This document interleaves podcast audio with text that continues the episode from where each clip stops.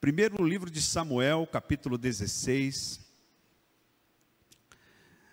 Vamos, eu iria ler apenas o versículo 18, mas vamos ler a partir do 14. Amém?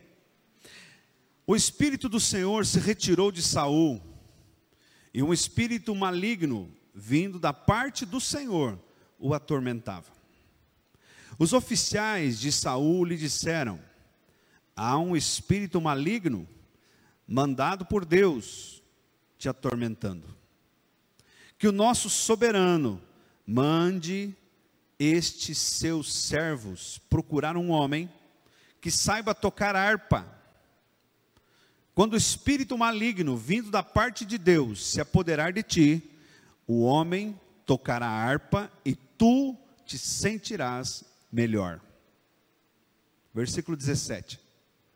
E Saul respondeu aos que o serviam: Encontrem alguém que toque bem e tragam-no até aqui. Um dos oficiais respondeu: Conheço um filho de Jessé, de Belém, que sabe tocar harpa. É um guerreiro valente, sabe falar bem tem boa aparência e o Senhor está com ele. Então Saul mandou mensageiros a Jessé com a seguinte mensagem: Envie-me o seu filho Davi, que cuida das ovelhas.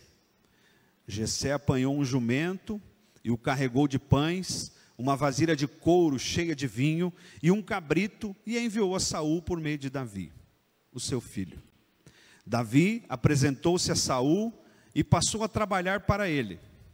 Saul gostou muito dele e Davi tornou-se o seu escudeiro. Então Saul enviou a seguinte mensagem a Jessé: Deixe que Davi continue trabalhando para mim, pois estou satisfeito com ele. Sempre que o espírito mandado por Deus se apoderava de Saul, Davi apanhava sua harpa e tocava. Então Saul sentia alívio e melhorava, e o espírito maligno o deixava. Vou repetir apenas o versículo 18. Um dos oficiais respondeu: Conheço um filho de Jessé de Belém que sabe tocar harpa. É um guerreiro valente, sabe falar bem, tem boa aparência e o Senhor está com ele. Feche teus olhos um pouquinho. Pai, obrigado por esta palavra que já fala comigo, já fala com todos aqui. Senhor, que o Senhor agora tenha liberdade para falar ao nosso coração. Que o Senhor tenha liberdade para agir. E se algo aqui, Pai, algo está atrapalhando, está tirando a paz de alguém que aqui está, eu repreendo em nome de Jesus toda voz contrária à tua palavra vai embora em nome de Jesus. Obrigado, Pai, por esse momento. Aleluia. Amém. Queridos, esse texto nos mostra aqui, diante de várias, vários outros ensinamentos, nos mostra que Davi, ele não foi escolhido para ser o escudeiro do rei, aquele que tocava harpa para o rei. Davi não foi escolhido porque foi o acaso. Davi também não foi escolhido só porque alguns dias antes Samuel esteve na casa dele e derramou azeite sobre a sua cabeça. Esse texto é muito claro em nos dizer que Davi, ele foi sim escolhido para uma função importante porque ele guardava algumas qualidades. Você pode falar para mim assim, Davi, guardava algumas qualidades. Mas antes da gente falar dessas qualidades de Davi, olha só, você deve estar se perguntando, como eu me perguntei quando li esse texto pela primeira vez. O versículo primeiro diz que o espírito do Senhor se retirou de Saul e um espírito maligno vindo da parte do Senhor o atormentava. Como pode uma coisa dessas? Como pode o Senhor usar até o espírito maligno? Queridos, antes da gente entrar para um caminho de doutrina, antes de nós entrarmos para um caminho sem volta, de discutir aquilo que nós achamos, enquanto que é o que a Bíblia fala, eu trouxe aqui alguns exemplos de espíritos malignos comandados, utilizados, mandados por Deus. Olha só, quando você lê o livro de Jó, a Bíblia diz que estavam ali conversando Deus e Satanás, e Deus então fala: Veja o meu servo Jó, não há ninguém como ele. Então, ali naquela conversa, todos vocês já sabem, Deus permite que Satanás toque em Jó. Mas ele dá uma ordem: apenas não toque na sua vida. A Bíblia diz que ele perdeu tudo, inclusive a saúde. Um outro exemplo. Você lembra lá o que nós encontramos na Bíblia em Mateus capítulo 4? A Bíblia é muito clara em dizer que Jesus ele foi levado pelo Espírito ao deserto para ser tentado pelo diabo. E a Bíblia diz que ali no deserto, Jesus, 40 dias e 40 noites, não comeu nada, não bebeu nada, e quando ele teve fome, quem que se aproximou? Satanás. E nós lemos isso hoje, e nós somos convictos, nós somos coerentes, nós compreendemos que Jesus, ele nos dá um exemplo de como nós podemos vencer o maligno, mesmo quando nós nos encontramos em dificuldades tremendas. Quer ver um outro exemplo? Judas. A Bíblia diz que Satanás entrou em Judas e ele foi e traiu Jesus. Pastor, mas isso não aconteceu para que se cumprisse as escrituras? É claro que sim, a profecia era essa. Porém, a Bíblia diz que Judas era ladrão. Então, o Espírito do Senhor, a presença do Senhor, a intimidade com o Senhor, já não estava mais com Judas. Já vou fazer uma comparação entre eles. Outro exemplo, o próprio Saul que nós acabamos lendo, o apóstolo Paulo escreve, dizendo: foi-me dado um espinho na carne, mensageiro de Satanás. Não é isso que Paulo fala? E Paulo diz: Eu já orei três vezes. E o Senhor respondeu para ele: A minha graça te basta. Irmãos, olha só. Nesses exemplos aqui, eu anotei três fortalecidos e dois que foram eliminados. Jó saiu mais fraco ou mais forte? Mais forte. A Bíblia diz que o último estado de Jó foi bem melhor do que o primeiro. Jesus saiu do deserto mais fraco ou fortalecido? Fortalecido. Inclusive no final, quem que veio servir a Jesus? Os anjos. Aleluia. Paulo Saiu fraco ou fortalecido? Fortalecido. Aquele espinho na carne, diz a Bíblia, que foi para que a soberba não tomasse conta do seu coração. Mas Judas e Saul acabaram mortos.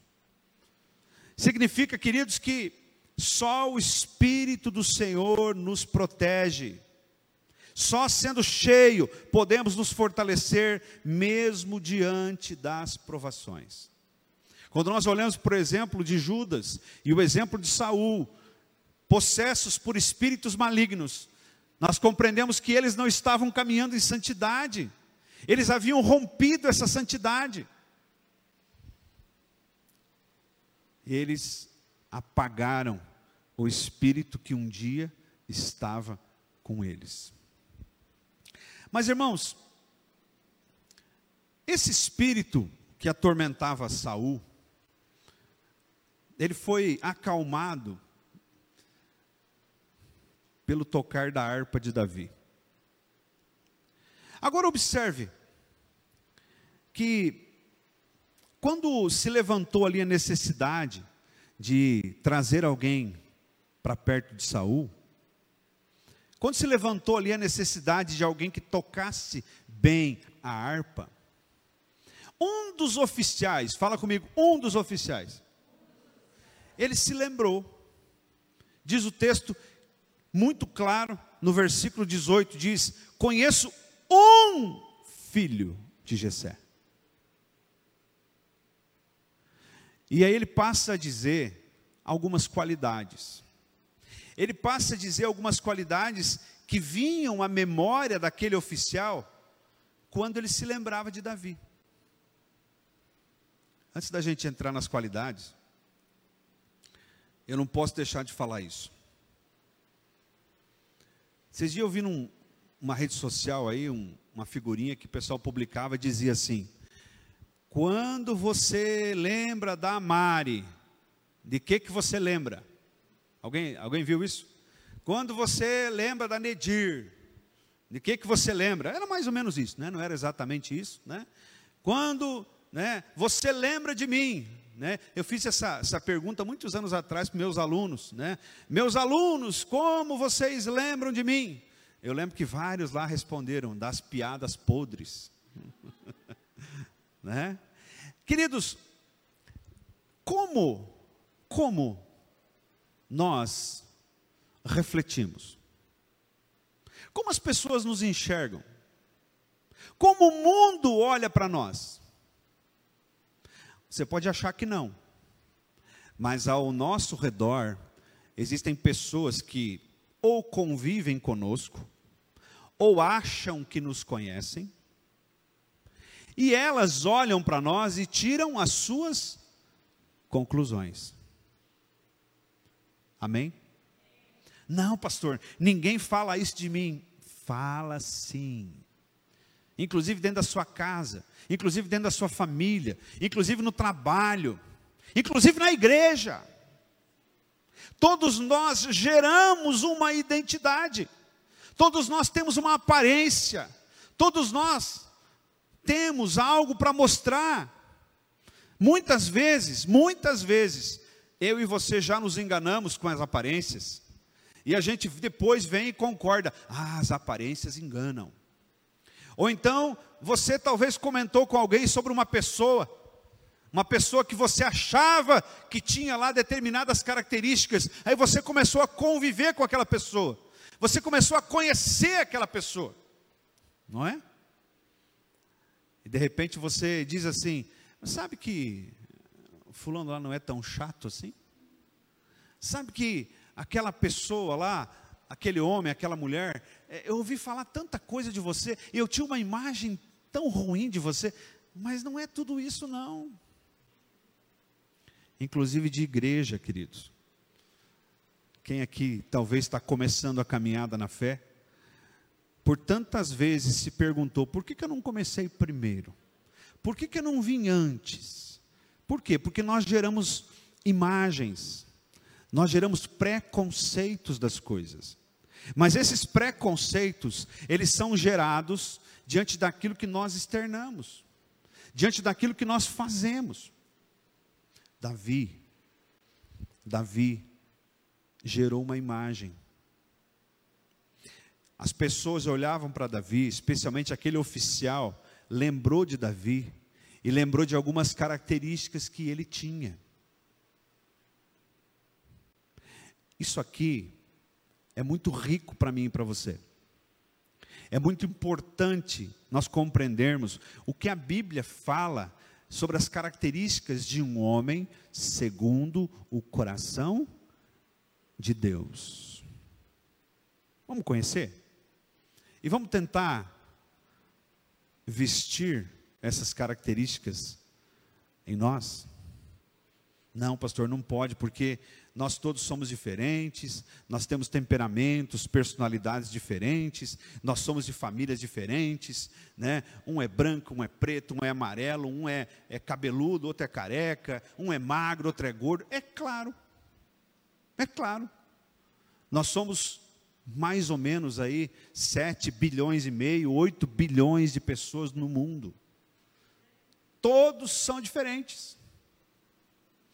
Mas existem coisas, existem características básicas que precisam reinar no coração do povo de Deus. Você está me entendendo?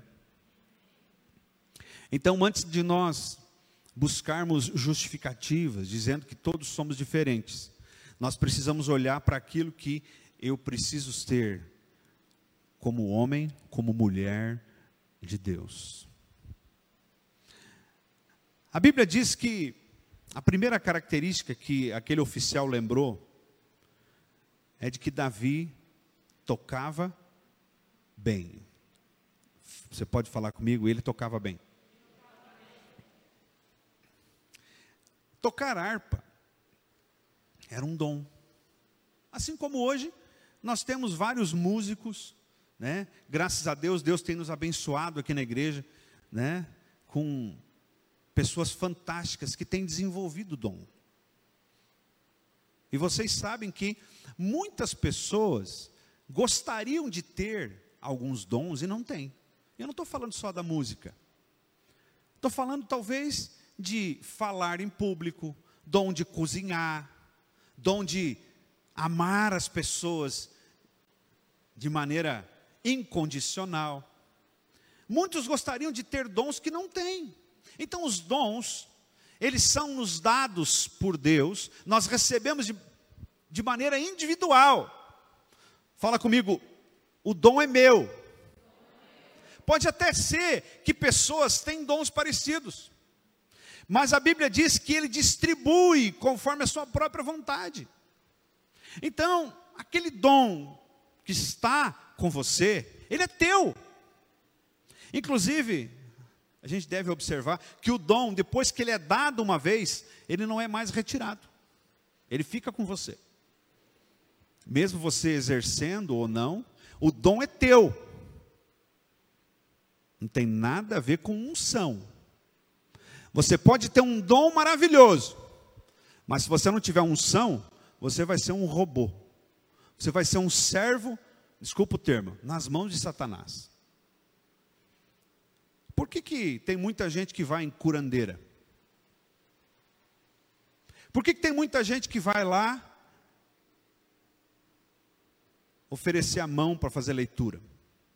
Por que, que tem muita gente que vai lá né, receber lá os, os benzimentos e tudo mais? Queridos, é dom. É dom. Esse dom foi dado, mas está sendo usado de maneira equivocada. Então tome cuidado. Tome cuidado quando você vai confiar em dons que não estão cobertos de unção. Mas existem dons que não são para ser exercidos só no ministério. Existem dons que não são para ser exercidos na igreja.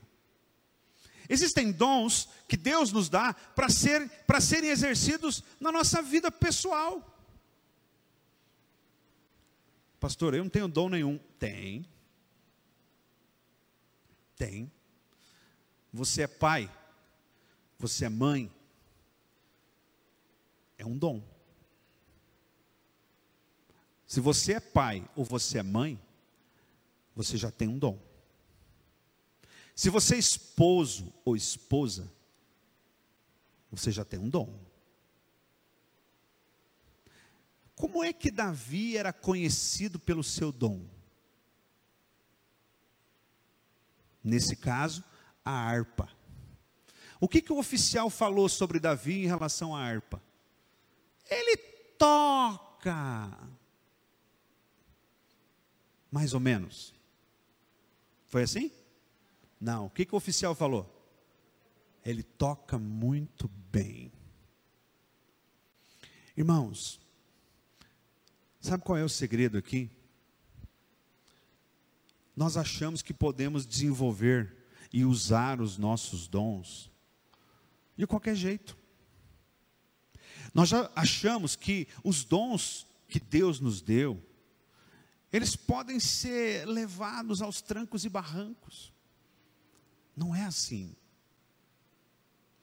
Salomão diz: O que vier a tua mão para fazer, faça conforme todas as tuas forças. Significa, queridos, que o que nós aprendemos? Se você é pai, seja o melhor pai. Se você é mãe, seja a melhor mãe. Se você é avô, seja o melhor avô. Se você é marido, seja o melhor marido. Se você é esposa, seja a melhor esposa. Se você tem o dom de cozinhar, aleluia, que nem a irmã Mara, por exemplo, e ela exerce muito bem esse dom, né? Como diz a Rebeca, a tia Mara tinha que ter um restaurante. Todos concordam comigo? Significa, queridos, que existem coisas. Quer ver? Vou só citar um exemplo. Hoje de meio-dia fui eu fazer almoço. E aí programei lá para fazer uma carninha, para fazer uma salada e um macarrão alho e óleo. Aí botei a água e tal, botei o macarrão, beleza. Na hora de fazer o alho e óleo, eu olho no potinho de alho, tinha uns quatro ou cinco daqueles, sabe aqueles fininhos que tu joga fora? Sabe? E eu não sei por que estava lá ainda que achei não tinha jogado fora. Eu falei, misericórdia, e agora?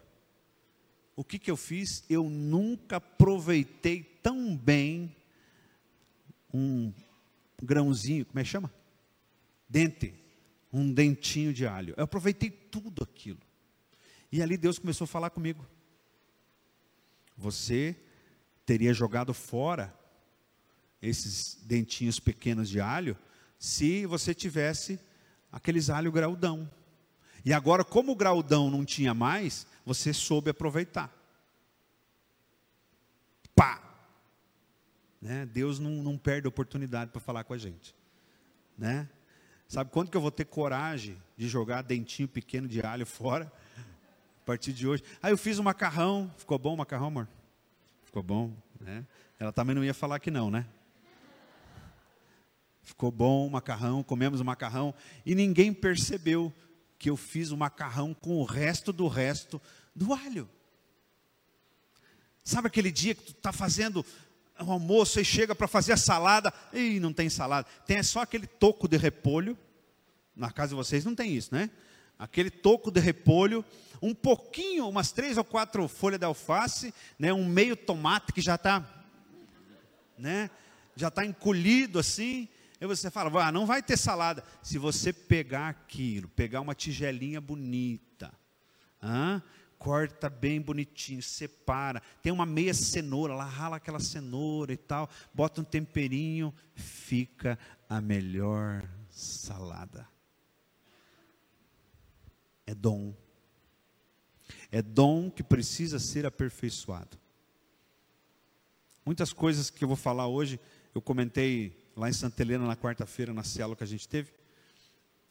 Mas existem pessoas, queridos, que não fazem nada bem e fazem tudo mais ou menos.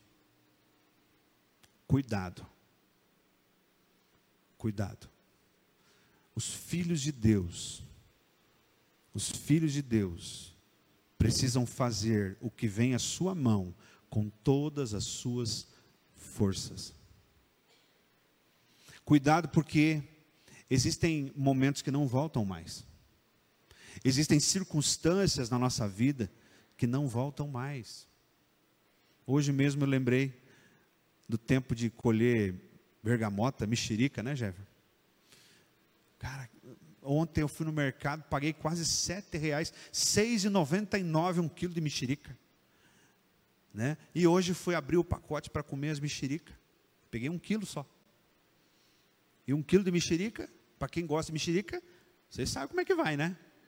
E a hora que eu abri o pacote, Deus me lembrou do meu tempo de infância, juventude, que nós íamos lá na casa do Jever e tinha, nós fazíamos guerra de mexerica. Lembra, Jeff? Tu me deu muita pelotada de mexerica, né? Aquilo era tanto, tanto, tanto, tanto, acabou, deve ter alguns pés hoje. A gente não vê mais essa fartura. E aí, eu olhando para aquele, para aquele saquinho de mexerica ali, paguei um horror, né? Aquele tempo lá não volta mais. Então, aproveite, faça melhor. Se você é dona de casa e você limpa a tua casa lá de vez em quando, limpe melhor.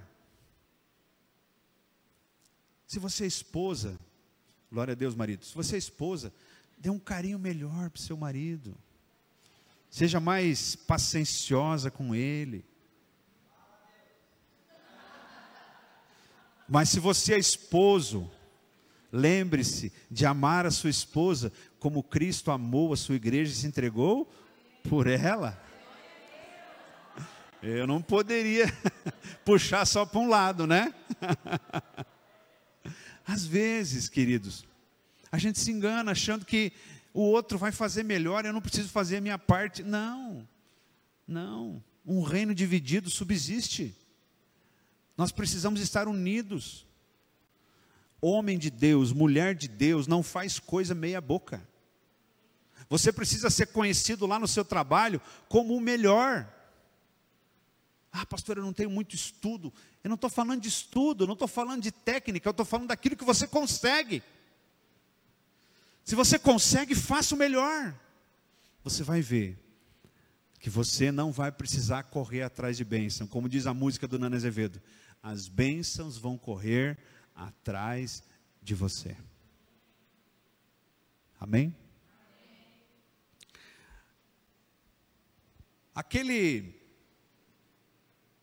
oficial diz que Davi era um valente guerreiro. Fala comigo, valente guerreiro. Bom, eu confesso que algumas vezes eu já havia lido esse texto e eu fiquei me perguntando: que redundância. É a mesma coisa que falar, eu vou dar um ré para trás. Eu vou subir para cima. Valente guerreiro. Mas aí, quando você vai para a etimologia, do significado, aquilo que realmente Deus quer nos falar, nós compreendemos que existem muitos guerreiros que não são valentes. Valentia significa que eu sou dominado pela coragem e eu não sou dominado pelo medo. Eu olho para frente e eu acredito. Guerreiro é uma característica daquele que está acostumado com guerras. E aí eu pergunto: de que vale um guerreiro que não é valente? Vale? Não vale. É oco, é aparência. Um guerreiro, ele precisa ser valente. Um guerreiro precisa ser aquele que não desiste facilmente.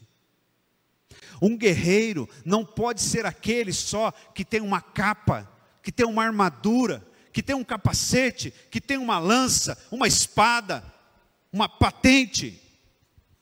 Um guerreiro precisa ser aquele que demonstra isso no dia a dia. Tem muita dona de casa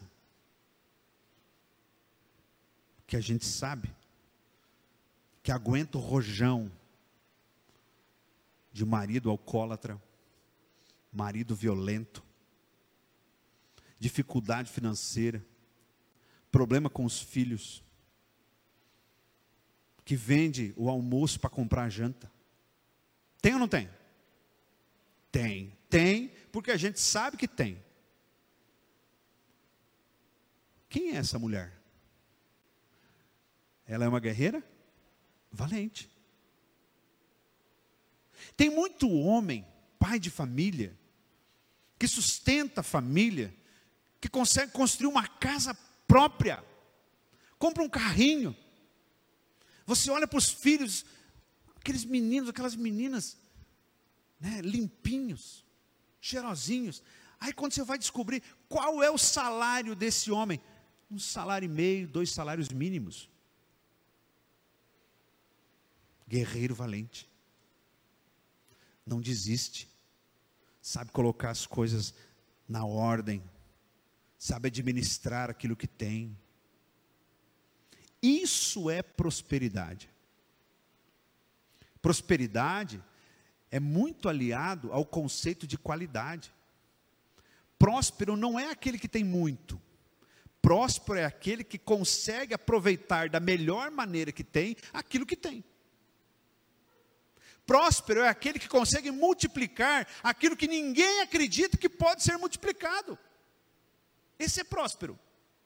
E prosperidade não tem a ver necessariamente só com dinheiro, com coisas materiais, tem a ver com alegria, felicidade, domínio próprio, mansidão, paciência, amabilidade, bondade. O que são estes? Os frutos do Espírito. Quanto mais transparente forem os frutos do Espírito em você, vai ficar estampado em você a tua identidade. Ele é um guerreiro valente. Ela é uma guerreira valente. Amém? Essas características a gente não consegue adquirir nos bancos escolares, a gente não consegue adquirir nas faculdades, a gente não consegue adquirir recebendo uma boa herança, a gente consegue adquirir olhando para a presença de Deus, buscando a presença de Deus, sendo fiel aos princípios do Senhor. Davi era conhecido foi lembrado por ser um guerreiro valente. Davi não tinha apenas a capa de guerreiro, ele tinha dentro dele o espírito de valentia. A outra característica, e essa, queridos, essa é talvez a que mais dói no nosso sapato. O oficial falou assim: ele fala bem. Ha.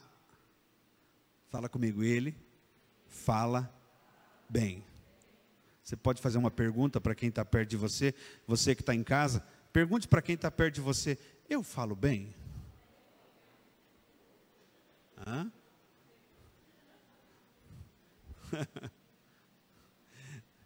tanta coisa que nós podemos aprender com isso. O apóstolo Tiago, no capítulo 1, fala assim: vocês precisam estar prontos para ouvir e tardios para falar. A gente lembra disso? Quando a gente encontra essa pergunta: será que eu falo bem? Será que as pessoas acham que eu falo bem? Nós temos que lembrar do conceito de comunicação. Hum? Comunicação só existe se o emissor conseguir levar a informação para o receptor com qualidade. Se você que está aí recebendo a minha informação, não compreender o que eu estou dizendo, eu posso estar falando, falando, falando, falando, falando aqui, não vai haver comunicação. Você conhece pessoa que fala muito, mas não diz nada? Não olha para o lado. Hã? Queridos, eu, eu sou professor há 20 anos. Completo agora 20 anos em sala de aula, sempre no ensino superior. Eu tive tantos professores durante a minha vida, estou estudando ainda. Eu conheci tanto professor bom, mas bom, inclusive que trabalharam comigo, foram meus colegas. Mas aí, muitos alunos vinham e falavam, professor, o seguinte, o cara lá é, é um crânio, é bom, mas eu não entendo nada do que ele fala. Você teve professor assim? Teve? Né? Ou seja, você olha para ele e fala assim: Meu, que sabedoria, que conhecimento. O cara viaja. Mas daí chega na hora de você fazer um diagnóstico: O que, que você aprendeu? Hum, hum, não consegui entender nada. Irmãos, problema de comunicação. Falar, guarde isso. Falar bem não significa falar muito. Hum? Falar bem significa falar corretamente. Falar bem significa estar pronto para ouvir e tardio para falar. Vocês lembram de uma palavra que eu entreguei há uns meses atrás, acho que foi no ano passado ainda, sobre aquela mulher que o filho morreu, que o filho que havia sido profetizado por Eliseu, acho que é a sunamita, e depois que o filho morre, a mulher sai, pega o seu jumento, vai buscar o profeta, vem o auxiliar do profeta Geazi e pede para ela: "Tá tudo bem?" E ela fala: "Tudo bem." Estava tudo bem? Não. O filho estava morto. E ela vai mais adiante, a hora que ela vê o profeta, ela se joga aos pés do profeta e começa a pedir para ele: olha, seguinte, eu não pedi filho, já que você me deu, vai lá resolver o problema. Sabe o que é isso? Prudência.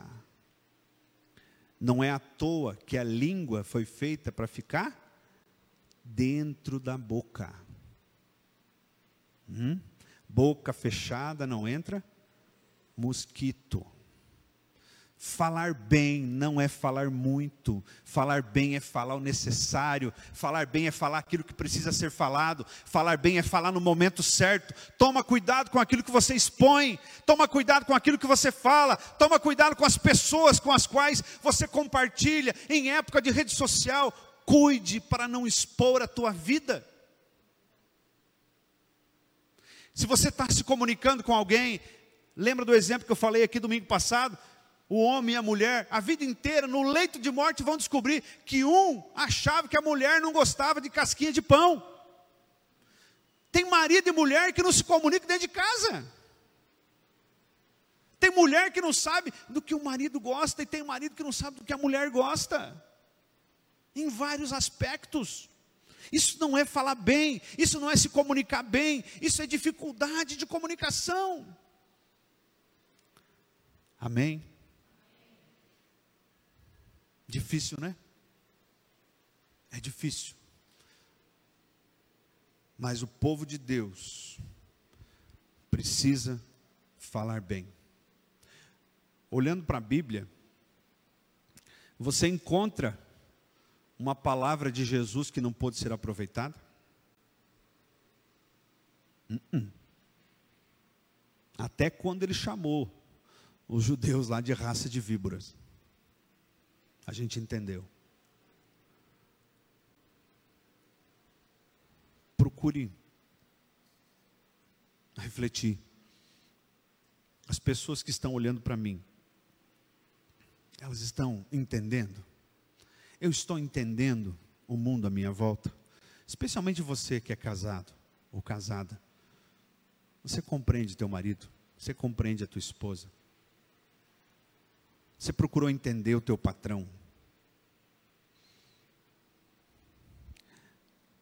A outra característica, boa aparência. Fala comigo, boa aparência.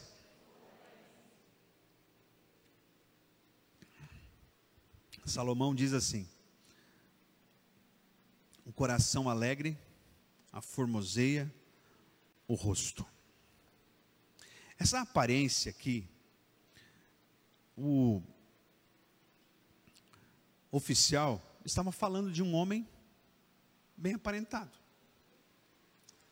Estava falando de um homem que, vou usar um linguajar que você vai entender, um homem que não estava jogado para as cobras. Você sabe o que é um homem jogado para as cobras? Não é um cara bonito que nem o Cleo, assim, né? Cabelinho aparado, gelzinho. É claro que tudo isso é a Ângela que faz. Brincadeira, né? O Cléo se cuida, né? Barbinha feita, cabelinho cortado, né? Escovando o dente, né? Perfuminho, né? Irmãos, pobreza não é defeito. Mas gente relaxada é dominada por espírito maligno. Existem espíritos malignos que habitam na sujeira como diz por aí, na porquice. Já viram essa palavra? Não existe, viu?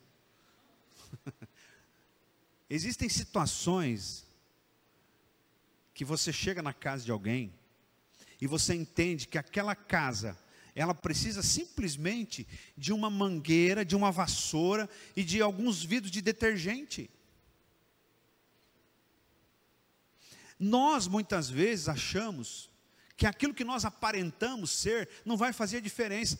Irmão, você pode ter apenas roupa de bazar, você pode ter apenas um chinelo, um tênis, mas cuide, cuide de você, você é templo do Espírito Santo. Eu não estou aqui sendo talvez alguém que, que queira denegrir a imagem daqueles que não se vestem bem. Eu não estou falando de se vestir bem, eu estou falando de se apresentar. Essa aparência, ela não pode enganar também quem nós somos. Você lembra do, do cego Jericó? Jesus ia passando, e o cego Jericó ele começou a gritar: Jesus, filho de Davi, tem misericórdia de mim, tem misericórdia de mim, tem misericórdia de mim. Aí teve uns lá que falaram: Ó, fica quieto, fica quieto, fica quieto, fica quieto. E ele continuou gritando: Jesus, Jesus, Jesus. De repente Jesus ouviu e falou: mande chamar. Foram lá e disseram para ele: Ele está te chamando. Quando ele levanta, a Bíblia é muito clara em dizer que ele tira a capa. Um dia eu ainda vou pregar sobre isso. Ele tira a capa e joga a capa a capa de cego. Fala comigo, capa de cego. E ele vai a Jesus. Queridos, naquele momento, ele joga a capa no sentido profético, para demonstrar a sua fé. Ele joga a capa dizendo: Eu não preciso mais dessa capa, porque ele vai me curar. Jesus o cura e ele sai louvando a Deus, ele vai louvar a Deus, ele busca estar com Jesus, ele passa a ser uma pessoa que louva o Senhor. O que, que eu quero dizer com isso? Tem muita gente que é cego, mas não quer a capa de cego. Não, não, não, não, não, não, não.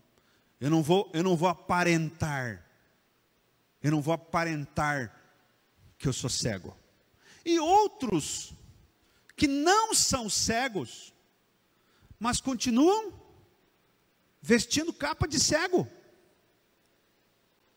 É por isso que Jesus, muitas vezes, quando ele foi curar as pessoas, ele perguntava: O que queres que eu te faça? Perguntou para esse cego. Irmãos, como nós nos aparentamos? Transpareça aquilo que você é. Não use capa de cego se você não é cego. E se você é cego, use capa de cego. Se você tem dificuldade, abre o seu coração. Não fique achando que essa aparência de homem, de mulher poderosa, vai mudar alguma coisa, queridos. Muitas vezes nós achamos que nós não podemos demonstrar as nossas fraquezas. Nós achamos que nós podemos sim levar o resto da vida com coisas que não foram resolvidas, e nós continuamos aparentando uma força, aparentando uma fortaleza que nós não temos mais. Um dia eu vou contar uma história para vocês de um funeral que eu fui. Agora não dá tempo, porque a história é longa. Mas aquele dia Deus falou comigo. Às vezes, ó, talvez você olhe para cá, para o púlpito, vê esse pessoal ministrando, vê, me vê aqui como pastor pregando. E talvez você pense assim: pastor não tem pecado nenhum. Eu talvez seja o pior. E eu faço questão de falar isso para as pessoas que, tem, que eu tenho intimidade. Eu faço questão de voltar atrás e pedir perdão quando eu erro. E eu não escondo isso. Não olhe para as pessoas achando que as pessoas são perfeitas. Porque quando você olha para alguém achando que ele é perfeito, você olha para os teus defeitos e fala assim: não, aqui só eu que sou diferente. As coisas não são assim. Amém? Fique tranquilo. Você não está sozinho, você não está sozinha. O problema não é o pecado, o problema é o que você faz com o pecado. Deus é muito claro em dizer que ele abomina o pecado, mas ele ama o pecador.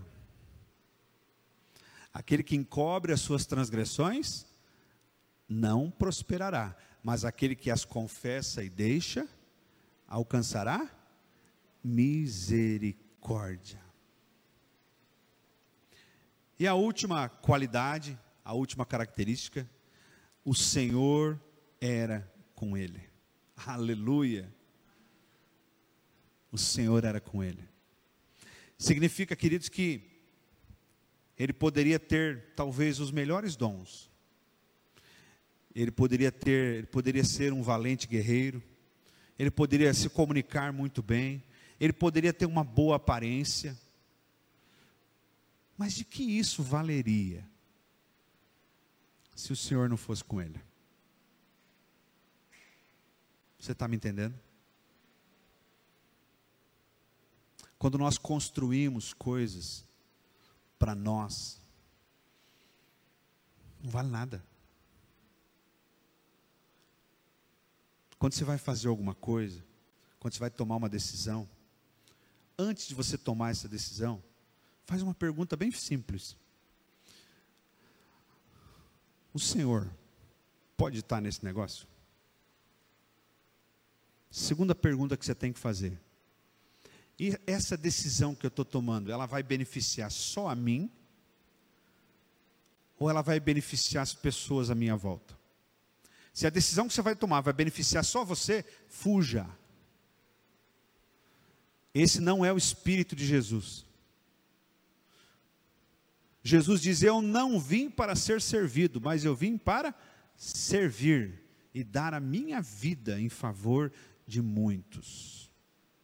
Quando ele quebra, quando ele rasga, quando ele rompe o pão, ele diz: Esta é a minha carne. Quando nós tomamos decisões voltados para as nossas preferências, nós não estamos sendo nada mais, nada menos do que egoístas. É por isso que às vezes a gente não compreende por que, que as coisas não dão certo. Por que, que eu fico patinando? Procure abençoar. Procure alargar as mesas e não aumentar os muros.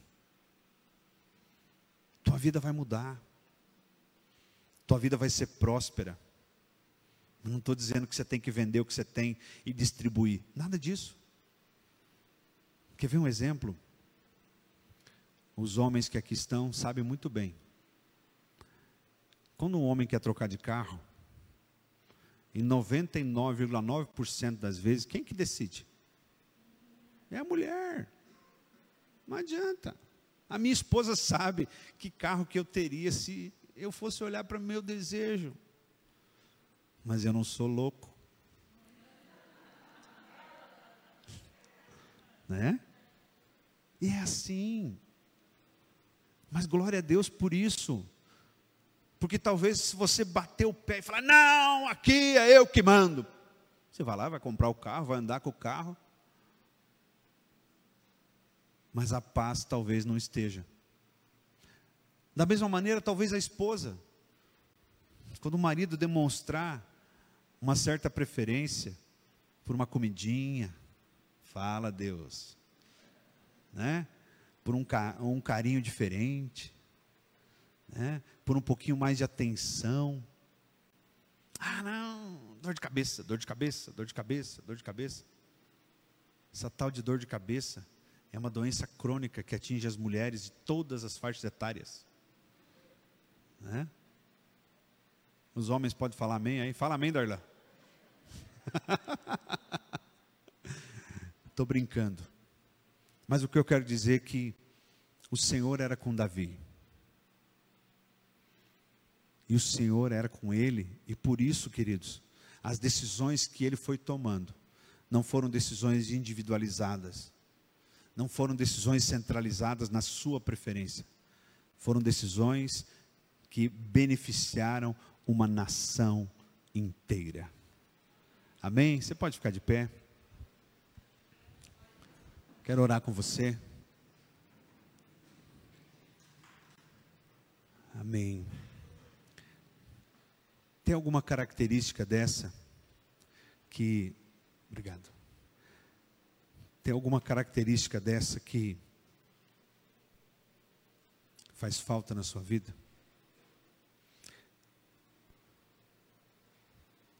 Tem algo que hoje Deus falou e deixou claro que nós todos precisamos melhorar? Eu acho que sim, né? Comigo falou muito. Né? Se você puder, levante a sua mão e fala assim: falou comigo. Eu vou levantar o pé também. Né? Com todos nós. Que essa palavra ela fique guardada no seu coração. Quando alguém olhar para você, vai enxergar dons aperfeiçoados. Vai enxergar valentes guerreiros ou guerreiras. Vai enxergar pessoas que não falam muito e nem falam pouco, pessoas que falam bem.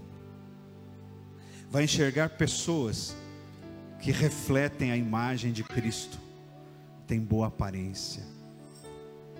E vai enxergar principalmente a presença do Senhor.